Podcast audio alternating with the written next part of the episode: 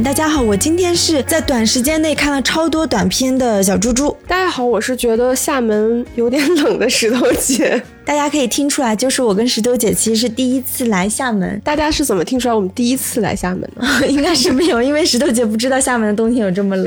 因为我们刚从上海来嘛，上海最近是很冷。嗯，然后我本来期望的是厦门应该很暖和。所以都是带了很薄的衣服来，没想到来了之后就赶上厦门降温。对，听说前几天还在穿短袖，然后一下子就看到路上很多人在穿羽绒服了。在节目正式开始之前呢，还是非常欢迎大家加入到我们可爱的听友群。但我现在发现我们已经有两个群了，嗯，才发现。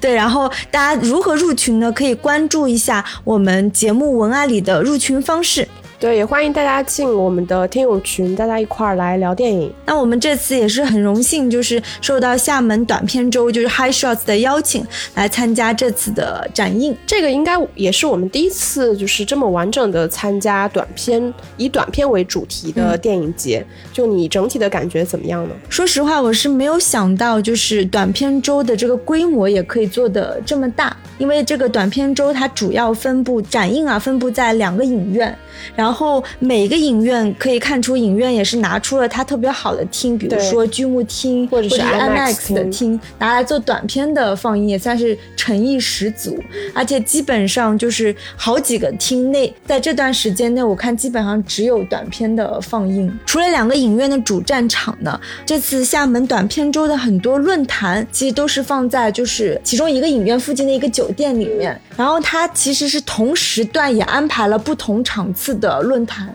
有篇就是我们昨天有参加一个很有趣的论坛，是讲新导演在拍完第一部长片之后，如何在第二部维持超高水准。对吧？然后今天我们又听了一个，就是电影跟戏剧之间的关系。然后包括昨天还有长达一天的，就是故事大会等等，也邀请了很多主播呀，然后业内人士、导演等等。所以这个整个短片周的规模，基本上跟我们以前参加过的一些，当然不能说是 A 类电影节，但是它的整个规模、板块划分，包括开幕式、闭幕式、酒会等等，都已经是非常完整了。其实我因为也是第一次参加。加这种完全以短片为主题的电影节，它整体的板块划分其实跟我们常规想象的那个电影节是基本是一致的。嗯，比如说它也分成展映的这个板块，然后我们其实花时间比较多的，其实也是在展映这里。展映的话，它大概可以分为四个板块，其实是三个板块。第一个话是它主竞赛入围的这部分短片，基本上会分成四个组，包括像实验组、动画组、记录组和剧情组，然后每个组。呢，它会有五到六部的一个短片组成，其实时长加起来也就是一部长片的这个时长。所以，比如说你选了一组来看，那你在这个电影院其实也大概是要待一个半小时到两个小时时间，那就等同于你看一部长片的这个时间。然后第二个展映的板块算是一个大师的老短片放映，其实这个板块也是我这次来看到觉得比较惊喜的一个板块。这个等到我们分享我们具体看的片子，我觉得可以再聊一下。然后第三个其实是一个长片的展映，他们叫做论坛的放映。其实是一些就是国内的导演的老片子，其实也有一部分是没有那么老，可能就是去年，包括像今年在那个上海国际电影节刚刚展映过的《东北虎》，其实这次在厦门短片周也有放映。还有一个板块其实是露天放映，它是一个偏市民开放的这么一个活动，然后也有一些电影放映，然后但同时也会有一些包括酒水、茶歇的这个提供。整体展映的话大概是这样分类。然后第二个部分的话，其实是它的论坛。论坛的话，我我其实自己后来有。完整的看了一下它论坛的这个排期，其实蛮奇妙的。你记得我们来的时候，其实我们当时是预约了一场关于女性电影人相关的一个主题，我们其实预约了的。然后，但第二天不知道因为什么就取消了，所以最后也没有参加上。但它整体的这个论坛的主题，我能感觉得到，它其实是比较年轻化的。它大多数的主题其实是在围绕跨界，比如说像那个音乐，包括像纪录片，然后像你前面提到的这个，它其实比较着力于新导演，因为大多数在拍摄。短片的导演，那可能是一些电影学院刚刚毕业，或者是刚刚想试图踏入电影行业的导演，那他们会通过短片的方式来去完成自己的首部作品拍摄。其实大多数是集中在这种这类型的创作者他们所感兴趣的话题。还有一个部分就是戏剧，就是它其实都是一些跨界类的话题。第三个部分的话，其实是在市场的板块，这个也是就是目前很多电影节的一个重点，其实也都是它就是相当于是创投，包括你提到的故事大会，它其实就是一个类似于像那剧本买卖或者说是这种故事交流的一个论坛。其实它大多数来交流的是一些故事的这个制片方，然后还有一些板块像这个成长，其实就我们传统说的一些电影节的大师班，它其实是致力于对于这一类型有志于去进行创作的导演去进行一系列的专业培训，还有一部分社交，社交其实我看了就类似于这种行业酒会会啊，然后业内人士的这种交流，相对而言比较轻体量的，所以大家可以感受得到，它虽然叫短片周，但它其实只是以短片这个为一个整体的作品形态去进行的一系列的板块打造，整体来说跟我们传统想象的这个电影节规模还是蛮一致的。我来了之后，说实话，我也是挺诧异的，我甚至一度在想说，这个短片周它整体负责策划的团队是否是一个真正非常专业和完整且有经验的这个电影节的团队？因为整体来看，它的流程确实非常完善。包括我们在那个媒体的群里面，其实你能看得到，它确实有非常多头部的这个媒体来参加，整体的规模还是非常大的。而且因为今年那个短片周，其实它跟金鸡是撞了的，就是所以我感觉厦门这一段时间应该是非常热闹的，就是它有很多业内的人士是来参加金鸡，然后同时也有一部分是来参加短片周，然后能感受到两拨人大家还互相就是交流啊什么。像我们其实这两天也见了两波朋友，嗯，都是来参加就是不同的这个影展的。再补充一点，就是短片周的体验，我其实是非常喜欢今年短片周的这个主视觉的色系，它是宝蓝跟蒂芙尼蓝的一种撞色。那这种主视觉的设计延续到我发现，因为包括像电影院啊，电影院所在的商场，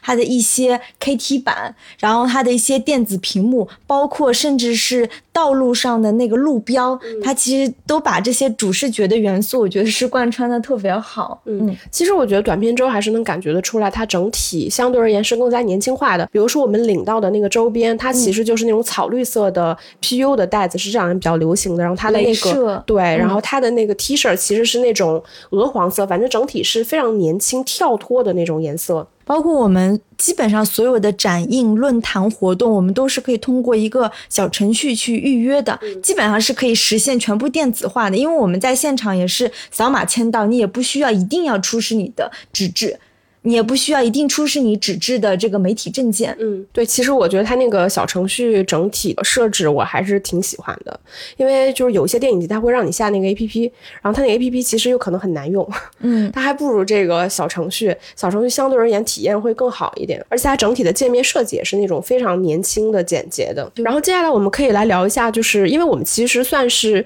整个短片周后半程才来参加的，那其实整体的电影它已经有放映过一。轮，然后到我们其实二十六号来，那我们二十七号加二十八号其实是算是比较密集的在看片，然后也可以跟大家分享一下，就是我们在短片周看到的一些作品吧。其实我我后来看了一下，我们其实看的短片主要还是围绕在它剧情的那个组看的，可能大家不一定会非常熟悉这些短片，但是可以给大家简单分享一下大概有哪些，比如说像这个亚当想回家，若有人知春去处，直到海里长出森林，有风的日子有云，这个就是李康生。拍的短片，然后包括像这个法兰西博士日常的迷惘、头绳鸡蛋作业本，其实整体看起来它聚焦的话题还是比较当代性的。然后还有一部分就是我们前面提到的，我自己非常喜欢的，就是这个大师的短片啊，老短片的这个集合。我们看的那组真的非常棒。我们当时是有看伯格曼的《卡琳的面孔》和 Brace 的肥皂广告，它其实真的是一系列的这个广告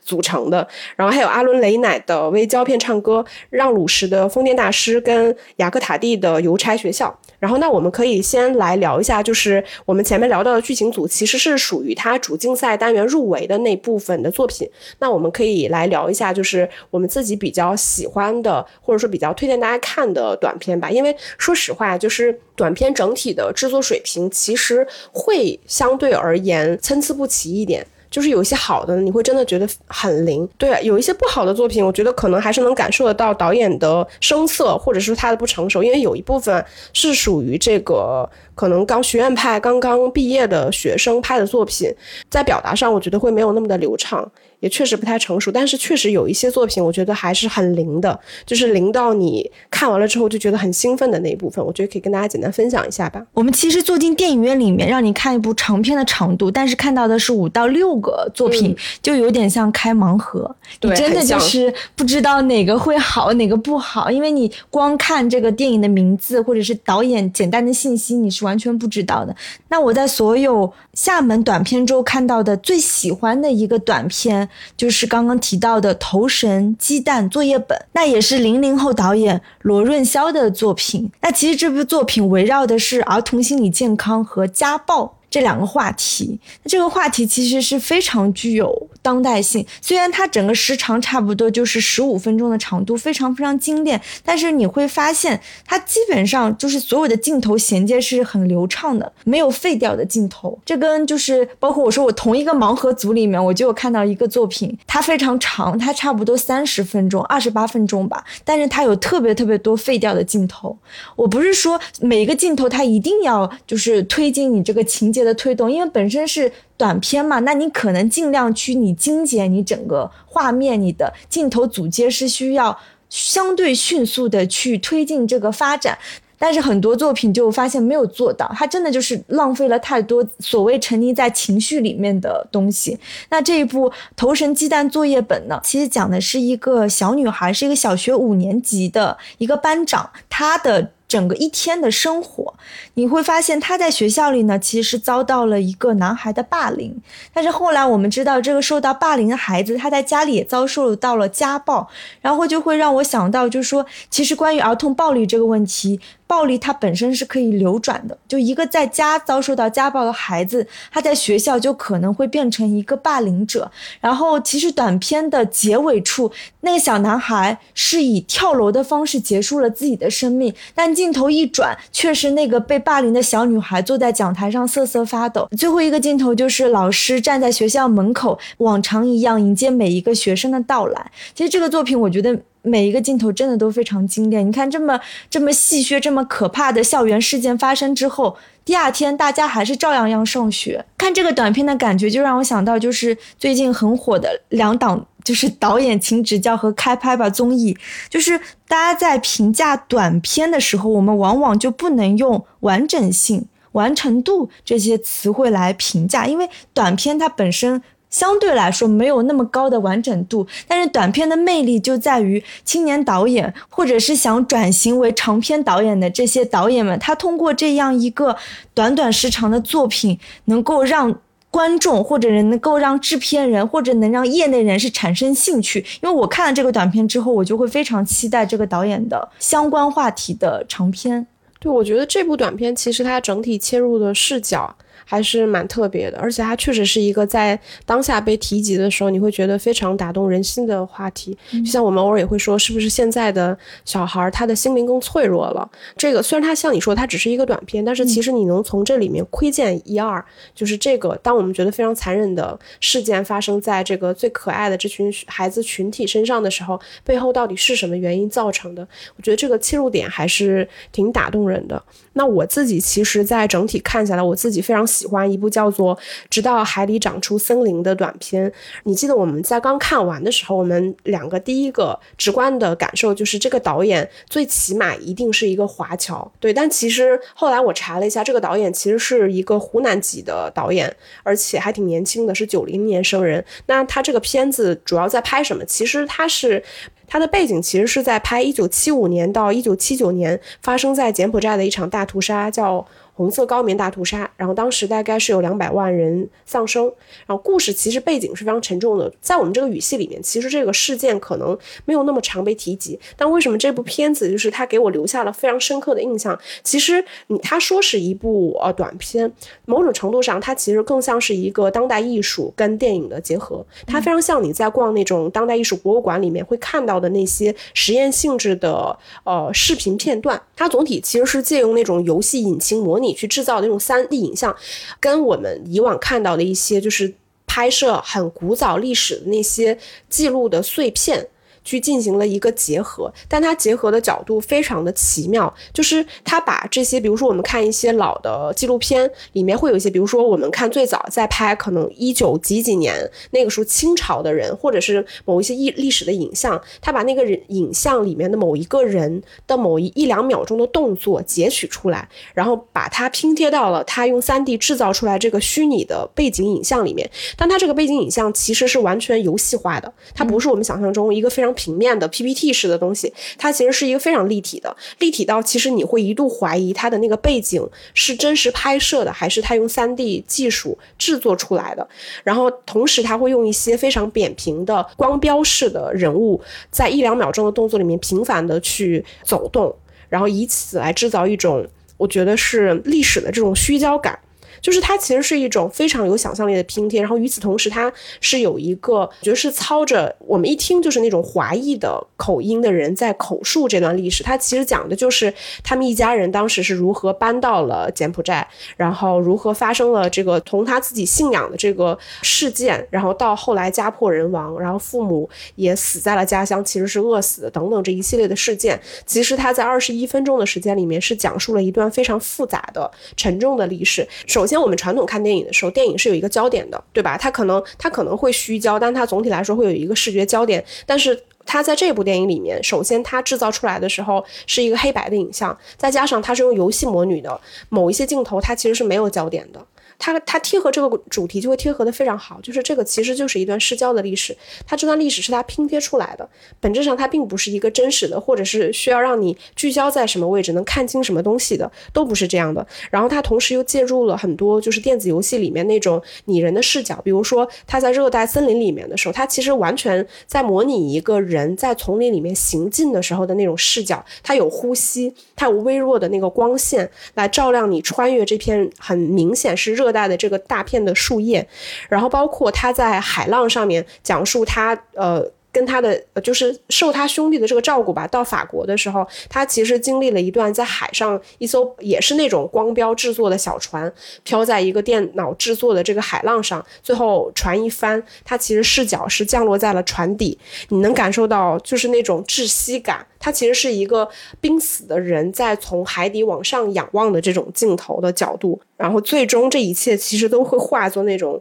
哀切的。然后，但是又会逐渐被人遗忘的那种思念和伤伤痛。然后，我记得他里面提到了一句话，我觉得是非常打动我的。他提到说，就是令人真正感到伤心的，并不是来自敌人的攻击，而是朋友的沉默。就这句台词，我听了一遍，我就记住了。我觉得他切合这个历史，真的讲的非常的有力量。所以我当时看完了之后，我就跟你说，我说好兴奋，我觉得好希望能踩踩这个导演，跟他聊一聊。但是后来这个很可惜，这个导演没有来这次短片周。就大家还是很推荐大家去能找得到这部片子，或者有机会在某些影展看到的话，还是推荐大家看一下这部片子的。这部片子我们看到的时候，我真的也是觉得就是技术特别牛逼，特别特别繁杂，但是又能用他自己口述的方式去讲述完这段历史，他的技巧也挺讨巧的，因为他其实。口述加上它复杂的技术，整体感觉就是大家又能说，我特别跟得上你这个节奏，我特别能看懂，同时你又能很能享受，就是其实是享受在这个观影过程当中，我去解析它的技术啊，这边是三 D 建模啊，那边是 projection mapping 啊，那边又是平面化，这边又特别立体，就是你不断的是有这种很很视觉冲击的视觉冲击的这种欣赏乐趣的。对，所以，我我觉得它已经不是传统，我觉得它就是当代艺术跟这个电脑技术加这个游戏感和电脑整体的一个拼贴，就这种拼贴跟他拼贴的这段历史真的运用的，我觉得非常的巧妙。然后，我觉得除了我们看的这个主竞赛单元，可以跟大家分享一两部，就是我们看的那个大师的老短片那个板块，就是。哦，我觉得这些大师的片子大家可能都有看过，但是他们拍的短片，比如说伯格曼拍了这个一系列的 Breeze 的这个广肥皂的广告，可能你真的也没看过，我觉得还蛮有趣的。就我自己整体看下来，第一个让我印象深比较深刻的，其实是阿伦雷乃的那个短片。他其实就在拍一个塑胶厂，就是其实是个塑料厂了。就整体这个塑料是如何被制作出来，它其实采用了一个倒叙的拍法。然后呢，整体故事也并不长，呃，看上去其实更像是这个广告，呃，一个一个塑料厂的广告或者宣传片一类的事情。然后你也很难在里面发现就阿伦雷乃自己的特色，这个我觉得是比较难发现的，跟他后面很跳跃的那种影像风格差别是比较大的。但我觉得很。很妙的，就是我在看这一组大师的短片的时候，我还是觉得，就是大师这两个字，它不是轻易能被叫的。就是哪怕他只是拍一个短片，虽然我们这有点就是马后炮啊，但是你仍然能感受得到，就是他在拍这些很规则感的、没有生命的物体在。很其实很简单的这个画面调度里面的时候，营造出来的那种生命力，以及这种色彩的冲撞感，我觉得是非常强的。我还有一个就是我自己非常喜欢的，就是雅克塔蒂的那个邮差学校，因为其实我觉得是我自己眼拙，我之前其实真的没有太。就是太关注过雅克塔蒂，但是我看了这部短片之后，我就一下子被他圈粉了。我就一瞬间想到我之前就当年第一次看巴斯特基顿的电影的时候的那种感受，就是你一瞬间就被这个表演者加这个导演所打动了。因为《邮差学校》其实是雅克塔蒂他自拍啊自导自演的这么一部短片，它里边其实自己是饰演了一个邮差。然后我那一瞬间觉得，天呐，为什么世界上这么有魅力的男人？就是首先他很帅，很高大，然后那个肢体语言其实是非常的灵活。火幽默又会跳舞，然后喜剧感又非常强，而且又会拍拍片，就是你能感受到这个人他就是充沛且有魅力的。就我我觉得那部那部短片应该也不难找，真的推荐大家来看，就节奏超棒，然后他营造出来那种肢体冲撞的喜剧感是非常强的。这组短片当中，我觉得很多学广告的人真的应该去看看伯格曼拍的 Breeze 肥皂广告。其实它大概有七八个不同的广告，但它每每一段广告里的广告词其实是一样的。我看到最后，我都能背出那段广告词，对吧？人的汗液本来是没有味道的，只有当汗液遇到细菌的时候，它才产能产生臭味。对，所以当你使用了 Breeze 香皂之后呢，你就可以没有臭味。对，普通的肥皂是不杀菌的，只有。Breeze 肥皂它是杀菌的，它杀了菌之后就会帮你除臭。就这里面有一个广告，它甚至还模拟，就是说三 D 电影大家是怎么看的。最后就是从广告里面走出来一个美女。然后坐在了这个电影院观众大叔的大腿上，然后完成了这支广告的结束。我就觉得这是特别有创意，就是伯格曼真的是拍拍广告都能拍的这么有创意。我当时在看到他那个三 D 的时候，其实我们没有三 D，就我们没看《阿凡达》之前，我们普通观众其实对于三 D 的想象是。其实比较空洞的，就我们不知道这东西是什么。但其实伯格曼拍那组肥皂广告的时候是很早之前了。嗯虽然说你能感受到他拍三 D，其实无非也就是从平面到了一个立体，这个人可能能透过荧幕跟台下的观众有一个互动。嗯，但他那个广告就是放在那个场景，电影院这个场景里面去拍的时候，你会觉得非常的有魅力，因为他其实是在拍一个很很漂亮的女郎在那里洗澡。嗯，对吧？他放在电影院里面，然后下面是一堆老绅士在那里看，戴着那个三 D 眼镜，然后他如何洗个澡，那个水水还飙出来了，喷到了这些人脸上什么的，就是那个花洒啊什么的，你会觉得，哎，这哪怕是个广告，他那一刻其实也是非常妙的。然后跟三 D 的这种想象，我觉得结合的也非常好。但我其实最想听你聊一下，就是让五十的疯癫大师。其实我没看之前，我就觉得这个这个短片我应该是接受无能的，但最后确实我也是不行。但后来你又跟我解释，因为那部片子它是。法语片嘛，对，然后它那个字幕其实是比正片要延迟了好几分钟。我自己其实不懂法语的情况下，我是完全不知道的。我只能感受到，我不知道这个电影他在讲什么，因为我哪怕看台词，我都看不懂这个电影在讲什么。所以很想听你聊一下这部片子，而且是应该也是一部非常妙的短片。这部让鲁什的疯癫大师其实是这几部短片当中唯一的记录短片。因为它是纪录片，它不是剧情片。然后我们都知道，让·鲁什他是法国真实电影的，就是开创者，也是一个大师。所以可想而知，就是他比较早期的时候，他去拍这种纪录短片，已经完全有他自己的风格。我甚至觉得我们。昨天看的那个徐彤的那个片的记录风格，有点延续至这个让鲁什的感觉，因为他明明拍了一个记录短片，他描述的是一个尼日利亚，大家都知道是非洲的一个国家，尼日利亚那边的黑人他在进行着什么样形式的宗教祭祀活动。其实就这么这么直白的一个话题，但是让鲁什他却在这个短片一开始，他以一个短片的记录者的身份，就告诉大家：你们认为这些非洲黑人是什么样的人？你们认为是什么样的野蛮？但让我来告诉你，他们也是另外一种文明。所以他一开始就是已经有了非常就是高屋建瓴的一个判断。然后那个短片，说实话真的是很很恶心，有点生理反应，因为他是一帮就是。尼日利亚的那个黑人聚在一起搞就是宗教祭祀活动，他让每一个人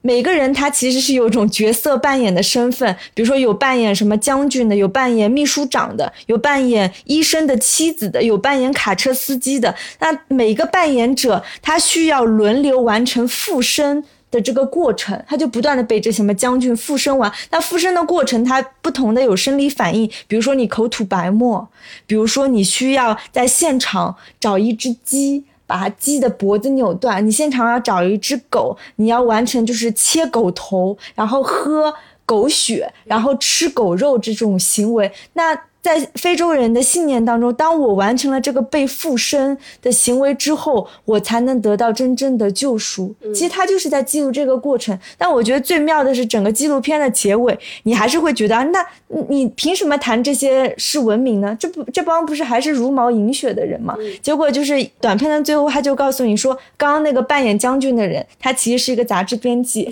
刚刚那个饰演什么卡车司机的人，他其实是给国王站岗的。那个卫兵，也就是说，所有这些人在我们看来的茹毛饮血，但是他们在这个真实的社会生活中都是有着非常体面工作的个人，但他们依然在进行这样的信仰，所以这种记录短片它就会形成一种视觉上的，包括它那种高屋建瓴的判断，会让你产生一种哲学上的思考。所以这部片子你喜欢吗？不喜欢，我看 我看的真的很恶心。看他们狗吐白沫的时候，我就会把眼睛微微闭上。对，因为他感觉拍的非常的直击，就是因为我实在是全程没有看懂过那个字幕，嗯，所以我甚至对剧情有一些就是混淆。我还问你，我说他们到底在干嘛？我以为他们，你你有跟我提到说他们必须要完成这个仪式，对，最后他们才能得到救赎。然后他电影中间其实是插了几个片段，是在比如说那种一个什么阅兵仪式之类的那种画面什么的。我当时还以为说啊，这些人只有获就是完成了这个仪式，他们才能够获得一份体面的工作。但后来你跟我讲，其实也不是，嗯，就是所以看的这个过程中，我还。也觉得，就是这个片子让我觉得非常的奇怪，就是，也就是我们你前面提到那些恶心的场面，因为它其实是几乎是按照纪录片的这个方式来去进行拍摄的，所以它的冲击力是很强的，几乎没有什么就是这种镜头的，我觉得所谓的这种关照感，它是毫不隐藏的，所以我觉得我们作为这种跨语。语种跟这个跨了很长很多年代，再去看这部片子的时候，你对于其中所传递出来的信息是比较难以理解的。这部也是非常典型的，就是记录者过多去介入这个记录影像的一种创作形式。嗯嗯，对。然后你前面提到，就是也提到了徐彤导演嘛。嗯。然后我觉得这次我们刚来的时候，其实就很期待徐彤导演，呃，因为他的新片叫《他们是肉做的》和《肉是怎么做的》。然后这部纪录片的上部其实是在今年的下面短片周去进行了内部试映会。然后那天我记得，其实就在我们这个酒店里边嘛。然后真的是非常多人去，然后我们也看了。嗯，你你喜欢吗？我真的是也是接接受无能。我觉得我都是看什么太和生吃都是能看出美感的人，但是看 徐彤的这部，他们是肉做的。我真的一度就是想要就是昏厥过去，或者是 想要恶心呕吐的感觉，因为这部片子就是距离到大家看到还。不知道能有多长的时间，因为那天我们在看的时候，徐松导演也提到，这部片子其实他连那个混音都没有完成。嗯，然后我们其实看到的版本应该算是他，我不确定是第几个剪辑完成的版本啊。相对而言，其实已经比较完整了，但距离到大家看到，我觉得还是应该会有比较长的时间。但也能感受到大家其实应该是比较期待这部纪录片的。我们虽然只看了上部吧，但我我觉得还是可以就我们。已经获得的信息，给大家聊一聊这部片子。那他讲的是这样的一个故事，在中国东北的某个小县城里的一个养老院。那这个养老院里的老人呢，可以看出他们基本上算是被家人遗弃吗？啊，也不是遗弃吧，我觉得可能就是没有能力去在家里进行养老的这部分老人吧。所以徐彤相当于是在这个养老院里跟他们共同生活了一年多，我记得他口述当中有讲。然后徐彤他记录导演的身份也是很特别，他不只是说我在观察，我在记录你们的生活，他其实是非常深入的去介入这些老年人的生活，包括给老年人副院长嘛，对，就他们戏称他为副院长，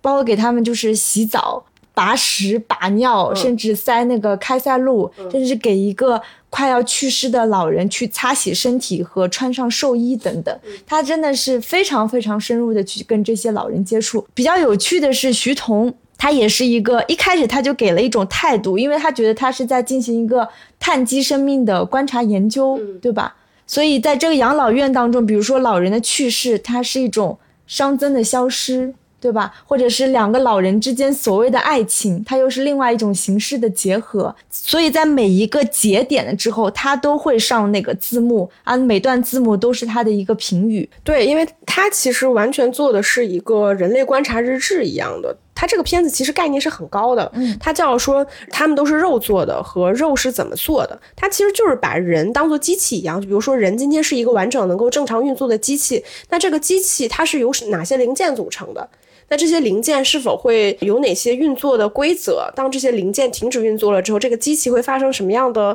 后果？那这个机器正常运作过程中，它需要做什么？比如说，它可能会吃饭、谈恋爱，然后可能会争吵，可能会拉屎，就是等等吧。就是这个片子，其实我觉得对于，但我相信很多就是人喜欢徐桐导演，也是因为他非常的不拘一格。我觉得他在国内的纪录片导演里面有。是非常特别的，就是我们那天看的时候，我有这样的感觉，就是因为，当然这个不完全是国内外的问题，就是大多数的纪录片导演相对而言，他的视听语言是比较单薄的，就他的。真正的冲击力其实是来自于他镜头的观察跟这个事件本身带来的这个冲击力。但是你能看到徐宏导演不是这样的，他拍的这个话题本身是很有冲击力，没错。但同时他其实采用的影像是非常非常有风格和先锋的，大量的使用那种鱼眼，就是他会给人制造一种就是喜剧感。就是它那个镜头的感觉，我觉得大家可以想象，就是那个银河印象最早期的那个一个字头的诞生，它其实也是大量的运用了那种鱼眼镜头，它会给人制造出一种非常夸张、荒对荒诞和夸张的那个感觉。然后同时，这个电影拍摄呢，其实是徐彤他拿着摄影机在拍这些老人，那另外其实也有摄影机，他其实在拍徐彤，他就是一种就是我在观察你们，其实其他人也在观察我，就是这种非常。特别的，包括他在不同的这个视角切换里边，其实他也用了不同的这个颜色来做以区分。然后我们能看到这个片子，其实徐彤他是用非常戏谑的方式去消解了这个事件本身的严肃性，因为他说白了，这些老人他们不是生活非常体面和好的这个一群人，然后他们生活在这个养老院的，这个养老院的条件一般，但是其实他并不是说这些养老院发生了什么恶劣的事件，或者是养老院虐。待这些老人，其实反而不是，他只是在讲述这些老人在这样一个真实存在的养老院里面，他们整体的生活状态，就是他们在这里也要吃饭，他们也会争吵，他们也需要谈恋爱，也需要性，然后他们也会有这种拉屎撒尿，然后也会有自己的个性，然后他们也会去去世。其实他都是在拍摄这些事件本身，但是他拍摄的镜头，其实我觉得是非常挑战观众极限的，因为他并没有去为了保持某种我觉得人和人之间的这种体面，或者是所谓的人文。关怀去照顾到这些老人，对，或者是对他们拍摄予以保留，就是他们的隐私等等。其实我觉得他是没有的，他其实突破了这种隐私和禁忌的。所以像我们这样的女性观众，我们在看的时候，其实当她去拍摄一些过激的镜头的时候，我们就不不具体去讲说是什么样的镜头了。我觉得大家以后有机会话可以自己去看。那其实是非常有冲击力的。但我觉得我自己喜欢的就是你前面提到的那些，就是这个纪录片，它其实是一个非常。高概念的纪录片，就是它的创意本身就非常的有意思，而且我觉得徐峥导演对于这种创意本身，他并不是只是单纯的借用了这样一个概念去拍，他其实反而是真的按照他自己的概念，再通过影像的方式去不断的深入挖掘，我觉得这部分还是有趣的。但是我看完徐彤的这个片子之后，就不禁会让我思考，就是。关于看电影这个事情，我有没有必要去突破我的生理极限？我有没有必要了解这么多所谓的人间真相和人间残酷性？我我第一次开始思考这个问题，然后我自己给自己答案是没有必要。嗯，我可以不用了解人间这么残酷，我可以不用了解我老我老年之后很可能我也是不体面的。是的。就是，所以这部片子最后，我们当时其实也是很期望能跟徐峥导演聊一聊，但是后来因为行程的问题，就时间没装上，也没有能聊上。但其实我当时也认同你，我觉得最终观众看完一部作品之后，他必然有自己的一个价值判断。就是你是否要去看这部片子。对，嗯，这部分其实我也认同。然后提到就是长片，我感觉今年就是下面短片周，他们整体我觉得是很有诚意的，因为它整个论坛的这个影展就是长片的部分，我们能看到几乎每一场都是有映后的。他可能未必是导演本人来，但是其实他都会请业内的嘉宾来去进行关于这场电影本身去进行一个探讨。像我们今天看徐浩峰的那个《倭寇的踪迹》，其实它的主题就是在聊这部电影的声音，包括他还请到了这部片子的那个声音导演张扬和德格才让，然后在现场去聊这部片子的音效。其实它肯定是一个更偏产业或者说更偏业内的话题。然后我当时其实说实话，我本来以为我们看那场徐浩峰的片子的。的时候，我以为会没有位置，嗯，我还特别紧张，因为我们看这场片子的时候，其实跟我们后面想看的一个短片组是撞了的时间，然后我们其实是要先看徐浩峰这部片子，我很担心。结果我们到了现场之后，发现居然没有什么观众。最后映后的时候，其实现场的观众也很少，然后包括他聊的话题，我觉得可能对于普通观众来说没有那么友好。但是另外，其实我自己这次来参加短片周，我有一个感受，就是其实短片周对于就是它整个展映的部分，因为它也是卖票开放给普通观众来看的。但我也能感受到，第一就是整个影展，他们并没有把就是售票这个部分作为一个很重要的盈利方式，因为你看它的排片你就知道了，嗯，它排片重点其实都在工作日，而且都在整个一整天，对，这个很显然不是普通市民会去消费电影的时间。然后，但另外一方面，我也能感受到，我们在现场其实也会碰到一些就不太多吧，一些观众来现场看片，那。首先是数量真的比较少，另外一个就是以观众的视角来看，其实当你去做一些映后的时候，你去聊一些更偏产业的话题的时候，或者说更偏制作的话题的时候，我会认为对普通的观众可能没有那么的友好。嗯，对，因为他聊音效，然后聊音乐，其实包括我们现场互动，也有一些就是其他的导演在聊，它更像是一个我觉得在论坛这个场合下发生的这个话题的讨论，而不是一场电影的映后。但是我倒是觉得蛮鼓励年轻的导演，或者是想做导演的年轻人去看这种短片展，因为他们的映后我觉得是比较有含金量。比如说今天现场就有一个年轻导演，他直接问台上两位就是音效方面的专。家就是说，那我现在要拍一部长片，我到底我这个音乐是什么时候做呢？是我拍完就是进剪辑了以后再做，还是说我这个拍片之前我大概就已经定好几首参考音乐等等？那我觉得这些非常实际性的、有指导作用的问题，你很可能在其他，比如说你在学校里，或者是你在其他场合，你很难得到这种经验。那我就觉得特别适合来短片展，就是跟其他的青年导演、跟业内一些。比较资深的老师去请教，对，就是包括他那天我们看的那场论坛，他的选题是聊到说，就是当一个新导演他去拍他第二部作品的时候，他怎么维持一个水准？其实我觉得超高水准倒不至于，就是维持一个比较好的水平线。我当时看到这个选题的时候，我还觉得挺有意思的，因为第一个就是。就我自己的感受，我觉得绝大多数导演的问题，他可能不在于说我第二部作品如何保持自己的水准，而在于说我怎么拍第二部作品，对我怎么拉到钱。对对对，就是其实拍第一部可能就已经是倾家荡产，或者是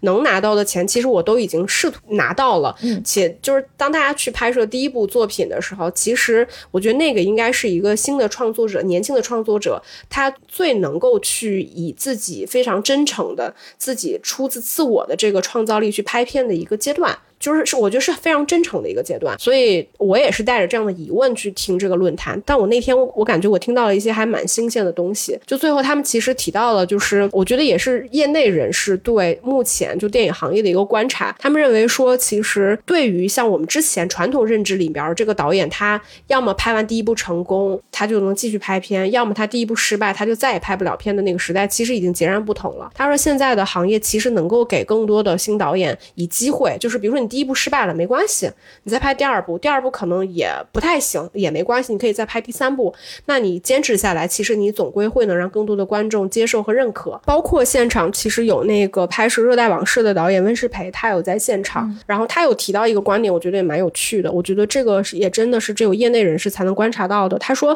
我们他他认为啊，就是我们老在说什么艺术片呀、商业片，他说他在中国是没有就是这种界限的。他在中国其实你是做不了艺术片。甜的。就是在中国，其实你所有的片子，你都要获得商业上的成功，你才能够有就是有更多的机会去拍你自己想拍的片子。当然，他说的这种所谓的成功，我觉得是一个相对性的概念。比如说，你一个小成本的，可能你回本儿，别人就认为你已经成功了，对吧？可能是大成本的，你需要在市场上盈利或者之类的。但反正我觉得这些就是在现场的嘉宾还是有给我提供很多新的输入。但我我当时看的时候，我也觉得，我甚至觉得就是他们这个论坛里边浓度跟我去参加可能 A 类电影节获得的这个交流的浓度，我觉得几乎是相同的，就能看得到他们整体讨论的质量，我觉得还是挺高的。当然也会有些不足啊。对吧？我觉得他们在这个论坛所谓就是 panel discussion 的设计，我觉得跟 A 类的，尤其是上海电影节，对你说的那个是流程上的问题嘛？我说的，我觉得是讨论的质量。嗯嗯，讨论的质量跟流程也是息息相关嘛。比如说他昨天那场就是温温世培在的，其实如果再有多一点时间，他们完全就是可以讨论起来更深度的话题，但是就蛮可惜，就是。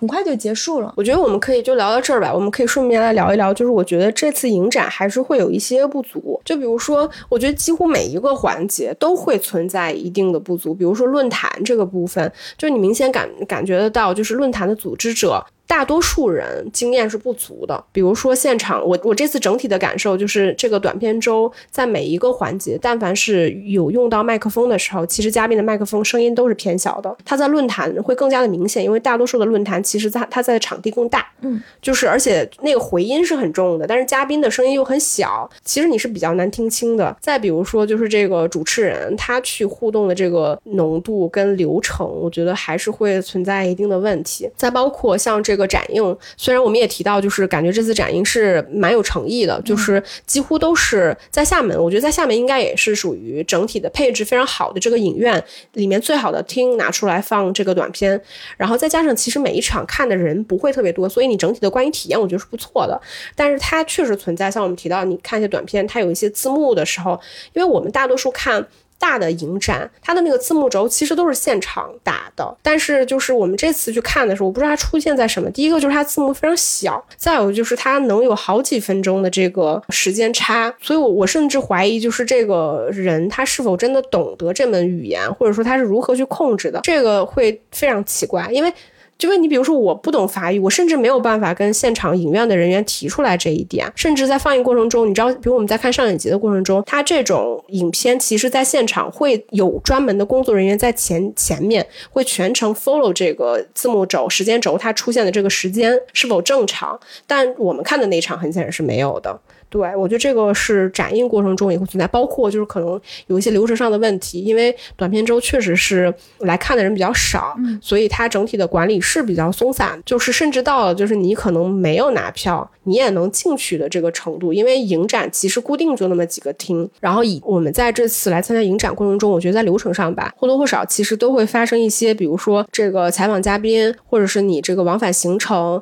然后以及这个论坛的设置发生了变更，我觉得。不及时同步或者等等之类的问题吧，我觉得还是暴露出来了。就包括我们在看主竞赛短片展映的时候，也出现就是只有画面没有声音，嗯，然后又重新就是黑屏了之后重新再放一遍，然后还有就是临时改时间。就是我们可能已经安排好了我们整个这一天的展映的时间，结果就是会有影片突然提前了四十五分，突然提前了四十五分钟，就导致我们真的就是慌乱不及。但我觉得仍然是瑕不掩瑜，你能看出这次短片周的规模。包括诚意展映的影片、映后的嘉宾、论坛的嘉宾设置等等，都已经是非常非常成规模的了。对，说实话，就是尽管我们提了一些缺点，但整体来说我还是很佩服的，因为我没来之前，我真的没想到是这个规模，因为这么大，就是这种大规模组织的这种影展，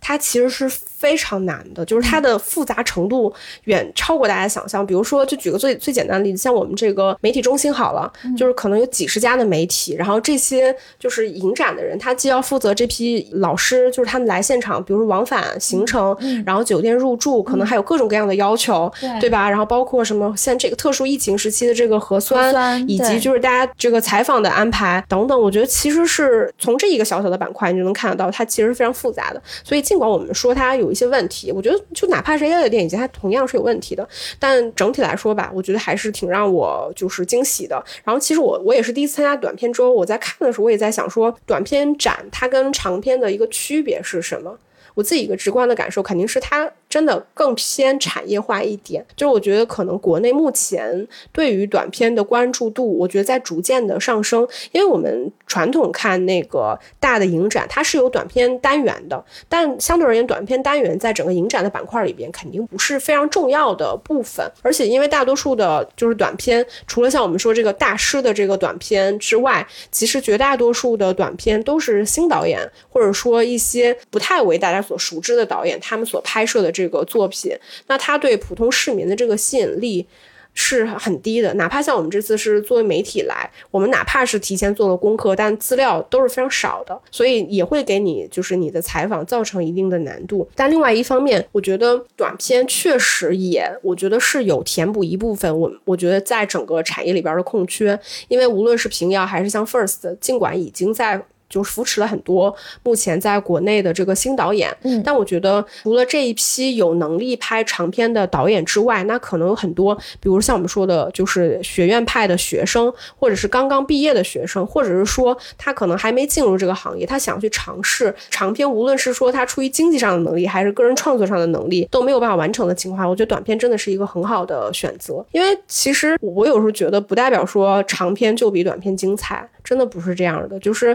像我。们真的看到一些很灵的片子，就是你在他二十分钟的片子里面，也能感受到这个导演将来他拍了长片之后，也一定会很厉害的那一部分。我觉得这个还是就短片展吧，短片周吧，我觉得在国内还是有很大的上升空间的。包括这次其实有很多明星过来，你能感受到就是主办方还是我觉得有真的很大力的去推广短片在国内市场的这个发展。今天我们不是跟几个业内的朋友也在聊，说感觉现在就是短片节变成香饽饽了，对啊，对 对对，除了厦门，然后就之前刚刚结束的成都的短片节，对吧？然后还有其他的更小规模一点的短片节也都在大陆这边在举行，可以看出短片节也是作为一个。产业当中很重要的一环。对，而且因为大多数的短片其实它是原创剧本，对，其实它是能够就是当这个短片这个领域比较成熟，它其实是能够给长片输入更多的这个原创剧本和原创故事人才。对，我觉得是，我觉得是很重要的，因为整体电影行业的原创能力都是比较弱的。我觉得能在短片这个环境里面，其实我觉得走出更多具备原创能力的创作者，这一点真的蛮重要的。我觉得未来可期吧。最后再提到一句，就是这次短片节我们也有看到了李康生的这个短片啊，对。然后就很奇妙的，因为他其实也是也是被排在一个盲盒里面，也是第三个还是第四个作品，但是没想到就是特别稚嫩，然后基本上是跟大学生毕业作品，甚至还不如大学生毕业，对，有点像是单曲循环，有点像 MV 吧，对，MV 就是单曲循环，父子情这样的一个故事，然后包括他请的演员就很可，你想他是一个这么出色的演员，结果他在调教演员的时候，你会发现那些无论是小演员还是大演员，他们的表演是非常僵硬的，非常稚嫩的，甚至是饰演李康生的妻子的那个演员，就他的整个妆发就特别像八十年代去台湾的那种大陆妹的妆发，就特别奇怪，就特别不像是李康生之前素人的那种角色，或者是一般台湾电影的那种女主是素面朝天的那种特别自然的特别。体验派的表演方式是完全不一样，所以我真的挺意外看到这部短片的。对，我觉得短片其实也挺容易暴露，就是因为大多数拍短片的导演，他的导演能力可能不是特别的强，嗯，再加上他整体的演员班底会选择素人。就可能没有什么表演经验的人，他追求你，你可以说他追求一种就是自然的这个感觉，真实的感觉。但另外一方面，肯定是出于成本的这个考虑嘛。但是当这个就是导演他对于他整体演员的这个表演方式把控力没有那么强的情况下，当我们看到一两部短片里面，当他有很成熟的导演，比如说李康生的这部片子，或者是我们之前看的另外一部短片，我忘记了叫什么，就是当他有一两个非常成熟的演员跟其他的素人演员。放在一起的时候，那个对比感会比我们看普通的长边来的更明显，就这个缺点会一下子被放大。对，是的，嗯，所以也能看得出青年导演或者是刚刚转型为导演的导演，他对于演员的调教，我觉得这个也是一个长期的过程。对，是的，嗯嗯，好，那我们这一期节目就是分享了很多我跟石头姐这次来参加 High Shots 厦门短片周的行程和体验和想法和观影的这个分享。对，我觉得也特别有趣。希望我们电影疗养院在二零二二年的时候能有更多的机会去参加各种不同有趣的。电影节对，也可以招商啊，就欢迎各大影展 来找我们。对对对，嗯，好，那就谢谢大家，那我们就下期再见了，拜拜。